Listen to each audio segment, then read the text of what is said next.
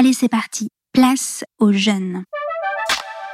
Je me vois pas encore comme un adulte en fait. Je me vois vraiment comme un adolescent euh, qui veut gagner de l'argent. Pour moi, c'est inconcevable à 18 ans d'avoir un parcours tout tracé. La société aujourd'hui nous met beaucoup de poids et de responsabilités sur les épaules. Je pense qu'on euh, a investi nous de cette mission-là de prendre nous-mêmes notre futur en main. Je me dis qu'être jeune, c'est avant tout avoir un super pouvoir euh, et de faire plein de choses. Désenchantée, irresponsable, précarisée, sacrifiée. Elle ne serait donc que cela, la jeunesse qui nous entoure? Au cœur des inquiétudes, les jeunes sont partout. Mais leur donne-t-on pour autant suffisamment la parole? Parvient-on vraiment, au-delà des statistiques et des punchlines, à percevoir leurs récits intimes, leurs interrogations, leurs peurs, leurs convictions? Qui sont vraiment les 15-25 ans de notre pays? En amont des élections présidentielles, j'ai souhaité faire entendre leur voix au pluriel, parce que ces voix comptent et compteront. Faire entendre leurs histoires, simples, inspirantes, désarmantes, souvent à l'encontre des idées reçues. Je suis Salomé Berlioux, fondatrice de l'association Chemin d'avenir, et je vous entraîne vers le cœur et l'esprit de la jeunesse française. Bienvenue dans Place aux jeunes, une conversation directe, personnelle, sans tabou, avec les garçons et les filles qui composent la France d'aujourd'hui. Juliette, 23 ans, a grandi à Cahors et a suivi des études d'ingénieur à Toulouse avant de faire le choix d'un service civique dans l'association Picoujoule. Elle vit aujourd'hui en colocation dans la ville rose et s'engage plus que tout dans des associations, mais aussi par exemple en effectuant un tour de France des lieux alternatifs pour en tirer de bonnes pratiques. Avec Juliette, nous avons parlé d'écologie bien sûr, de revenus universels et de transmission aussi. Bonjour Juliette. Bonjour. Merci beaucoup d'avoir accepté de venir à mon micro aujourd'hui. Ben, merci beaucoup euh, de m'avoir invité. Alors, je vais commencer rapidement par euh, des petites questions introductives qui permettent de lancer la discussion entre nous. Ok. N'hésite pas à te sentir très à l'aise de répondre. Réponse courte, réponse longue, tout est possible.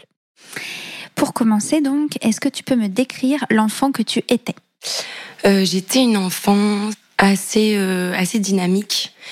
J'aimais faire beaucoup, beaucoup de choses en même temps. Je faisais pas mal d'activités extrascolaires, on partait pas mal en vacances. J'étais assez curieuse, euh, j'avais envie de placer mon énergie quelque part. Donc voilà, un peu touche à tout. Euh. Est-ce que tu peux me dire s'il y a un ou deux adultes qui t'ont inspiré en particulier? Euh, Mes parents, pour tout ce qu'ils m'ont transmis et de la manière dont ils l'ont fait comment ils nous ont éduqués, etc., avec mon frère et ma sœur. Sur la manière dont euh, ils vous ont élevés, qu'est-ce que tu pourrais en dire, par exemple? De manière très, euh, très ouverte et en nous faisant découvrir beaucoup de choses euh, un peu à la route, je dirais. On, est, on partait en vacances comme ça, on allait se balader à droite, à gauche, à pas ne pas avoir de confort, mais juste avoir conscience que, bah, bah voilà, si on veut aller là, on peut y aller quel que soit le l'argent dispo ou quoi. Et ça, j'ai beaucoup aimé qu'ils nous fassent découvrir beaucoup de choses et qu'ils nous fassent prendre conscience aussi de l'environnement qui nous entoure, de la, de la nature qui est autour de nous, des autres personnes, et euh, pas se renfermer sur nous-mêmes, quoi. Et comme on le voit dans ton parcours par la suite, ça t'a effectivement beaucoup marqué, on y reviendra. De manière peut-être un petit peu plus large, c'est quoi pour toi être jeune en 2022 euh, c'est pas mal de choses, mais euh, je pense que c'est surtout un, un, assez gros poids euh, sur les épaules. On nous met beaucoup de charges sur le dos en disant que on est la génération qui doit changer les choses, etc. Et du coup, ça crée une assez grosse euh, différenciation dans, dans les jeunes entre guillemets d'aujourd'hui entre certains qui vont être beaucoup engagés socialement ou pour différentes causes, le féminisme social, le climat, plein de causes, et euh, peut-être une autre partie qui s'individualise de plus en plus. Très bien, donc ça c'est pour les jeunes. Et pour toi, alors, comment est-ce que tu vois ton avenir? Ou pour le dire autrement, comment est-ce que tu te vois dans ne serait-ce que dix ans? Ça fait un peu question d'entretien d'embauche, mais tu vois l'idée. Dans dix ans, euh, je me vois, je me vois déjà, je pense toujours euh, heureuse et, et, ça c'est vraiment important. Est-ce que tu penses qu'on peut décider d'être heureux et faire en sorte de tout mettre en œuvre pour le rester Je pense qu'il y a sûrement une part de non maîtrisé, mais je pense aussi que le bonheur appelle le bonheur et que moi j'ai toujours essayé de me dire ok, pas de me répéter toujours que ça va bien, mais de me dire que si j'ai envie d'être heureuse et de mettre les choses en place pour que ça le fasse, ça va le faire. Et pour le moment, euh, ça le fait, mhm. même s'il y a des hauts et des bas comme comme tout le temps. Mais euh, qu'est-ce qui pourrait t'empêcher d'être euh, heureuse? M'empêcher d'être heureuse, ce serait me rendre compte que je m'épuise à des tâches, à essayer de convaincre des gens ou à faire des actions, mettre des choses en place qui finalement sont jamais écoutées sont jamais mises en place, euh, des promesses non tenues et, et de m'épuiser comme ça et essayer de faire bouger les choses et qu'en fait ça marche pas. Et ça, je pense que ça pourrait au bout d'un moment me dire oh là là, mais ok, en fait ça, ça sert toujours à rien. Et à l'heure actuelle, je pense que je serais toujours heureuse. J'y crois. Ça a l'air bien parti. Oui, donc pardon, justement, je t'ai je t'ai coupé dans ta dans ta lancée. Donc dans dix ans, toujours heureuse. Et puis? Je me vois vraiment travailler pas de manière forcément conventionnelle et surtout pas avoir qu'une activité. C'est quelque chose qui me perturbe vraiment. Je veux faire toujours plein de choses différentes. Du coup, travailler dans la transmission euh, avec n'importe quel type de public, mais euh, accompagner les gens euh, vers des vers des façons de réfléchir, des façons de faire plus ensemble, réussir à faire cette transition à la fois sociale et de peut-être plus euh, tous ensemble, voilà, et une transition aussi énergétique et combiner un peu ce côté euh, peut-être très scientifique, très technique, avec ce côté plus humain. Euh, J'aimerais bien réussir à combiner ça. Est-ce que tu euh, as déjà entendu parler d'un métier ou deux métiers euh, qui pourraient correspondre à ces grandes envies-là, ou est-ce que pour l'instant ça ne ça n'apparaît pas clairement pour toi en termes de débouchés professionnels Je me pose pas forcément trop la question de la débouchée professionnelle ou quoi. Je me dis bah, peut-être ce sera mon compte, par exemple, mhm. ou dans une structure, une asso qui fera ça. Mais euh, peut-être le métier actuellement que je connais le mieux et qui se rapproche le plus de ça, ce serait euh, médiateur ou facilitateur dans l'accompagnement de groupe pour réussir à, à, gérer bien ces dynamiques de groupe qui sont assez compliquées. Donc voilà, à échelle de, de 10 ans à peu près. Et par contre, à très court terme, j'ai un projet pour la rentrée de septembre 2022. D'accord de partir avec un ami en exploration à la rencontre des communautés apprenantes du monde entier. Du coup, par communauté apprenante, on entend un groupe de personnes, un collectif qui en fait apprend ensemble, met en place des dynamiques d'apprentissage parce qu'on est euh, convaincu que justement les problèmes de la société vont euh, pouvoir être résolus par le faire ensemble, le groupe, et pas en individuel. Et euh, nous, ce qu'on souhaite, c'est euh, aller en immersion dans, dans ces lieux-là. Donc, des communautés apprenantes, ça peut être euh, des tribus ancestrales, des, des monastères religieux, euh, des associations de quartier, des écoles alternatives. On a vraiment envie d'avoir cette diversité-là. Partir dans ces lieux-là, y rester deux, trois mois pour comprendre les dynamiques qui se passent et comment ils font pour d'un groupe passer à un groupe qui, qui apprend, qui apprend tout au long de sa vie, qui apprend les uns des autres, et comment se passe cette transmission-là. Et donc, euh, être en immersion dans ces lieux, pouvoir faire un peu cette expertise de qu'est-ce que c'est les outils, les méthodes, qu'est-ce qui se passe, comment ils font. Du coup, un petit peu une position d'ethnologue.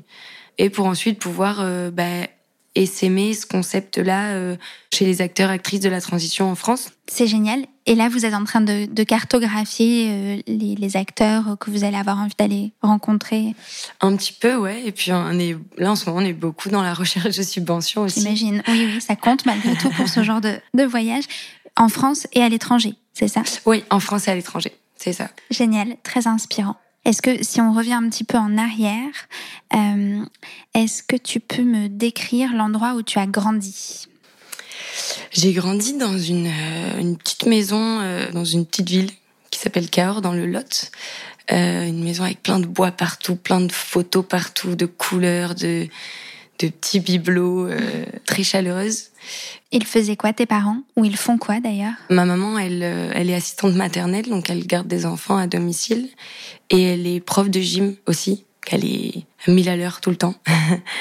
Et euh, mon papa, il travaille à la Fédération des œuvres laïques. Il organise des séjours vacances, des classes découvertes, des colonies vacances pour les enfants. Il s'occupe euh, de ce, de ce secteur-là. Et du coup, bah, ils font toujours ça aujourd'hui. Tu as des frères et sœurs? J'ai un grand frère qui a trois ans de plus que moi, qui est euh, prof d'escalade à son compte. Du coup, il donne des stages, etc.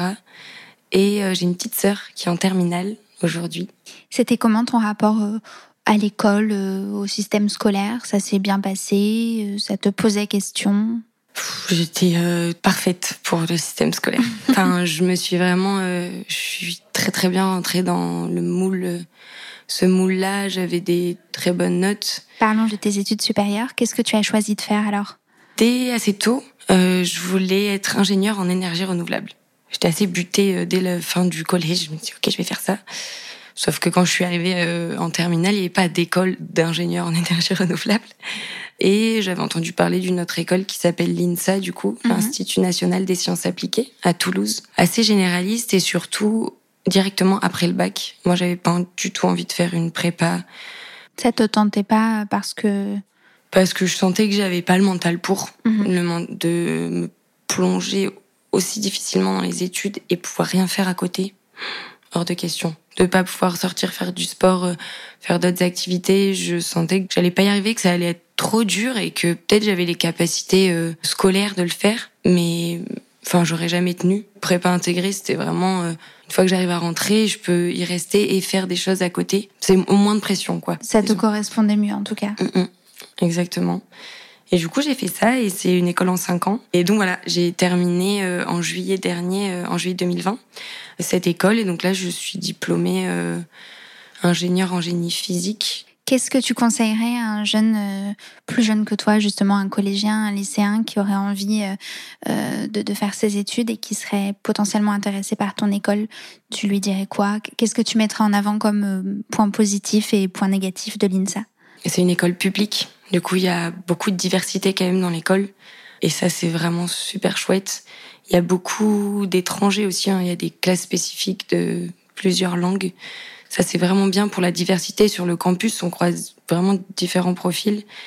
Et aussi, ce qu'il y a de vraiment très bien et que moi, je trouve vraiment merveilleux à l'INSA, c'est qu'il y a une très bonne vie de campus et vie associative.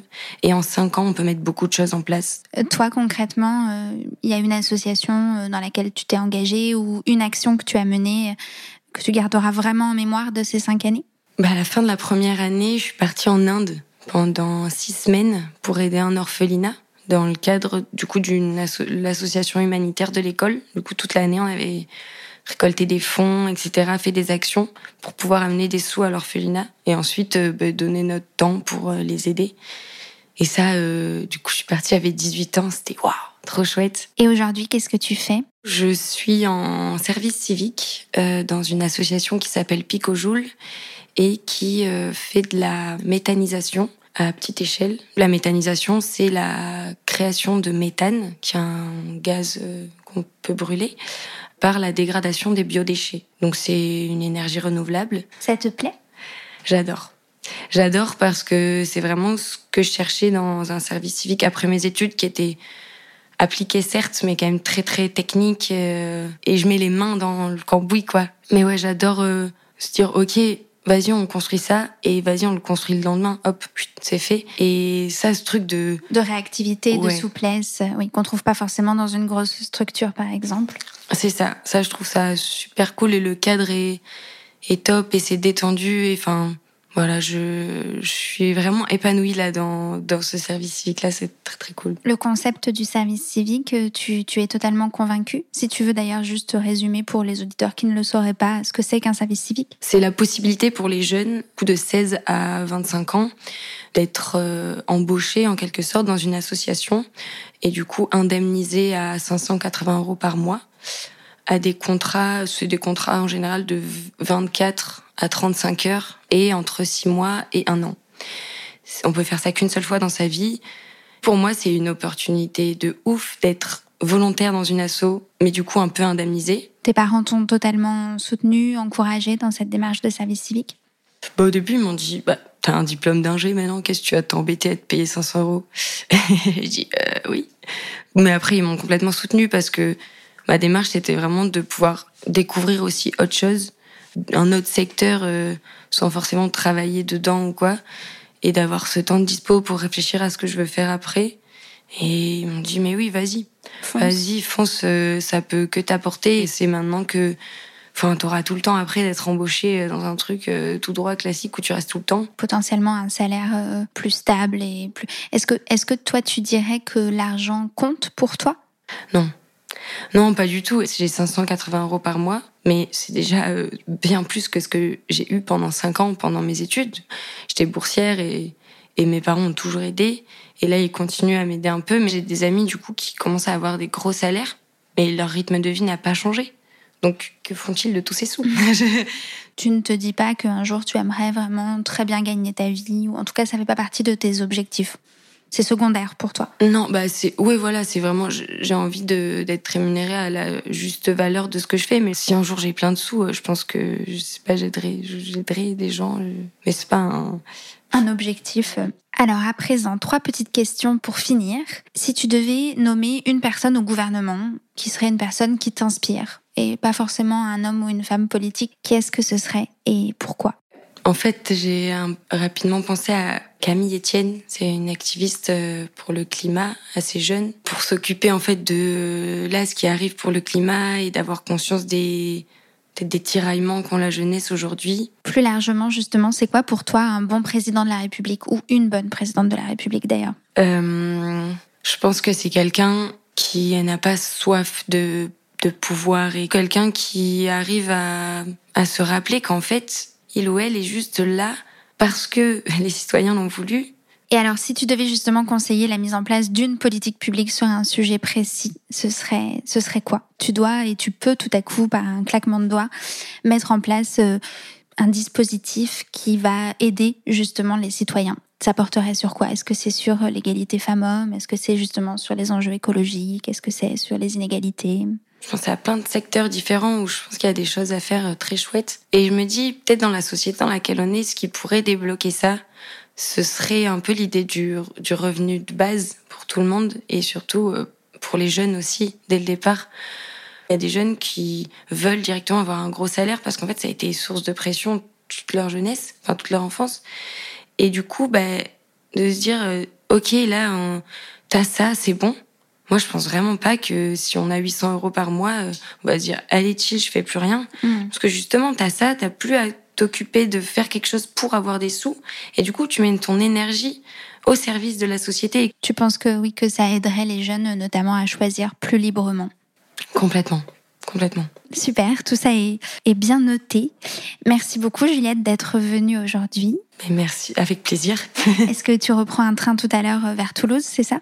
Oui, c'est exactement ça. J'espère euh, de manière un peu caricaturale, mais qu'il fera plus chaud qu'ici. Merci encore et bonne journée à toi. Merci beaucoup, à toi aussi. Je remercie également les partenaires de Place aux Jeunes, Ouest France, 20 minutes et la Fondation Jean Jaurès. Si vous aimez ce podcast, n'hésitez pas, bien sûr, à le noter et à le relayer sur vos réseaux sociaux.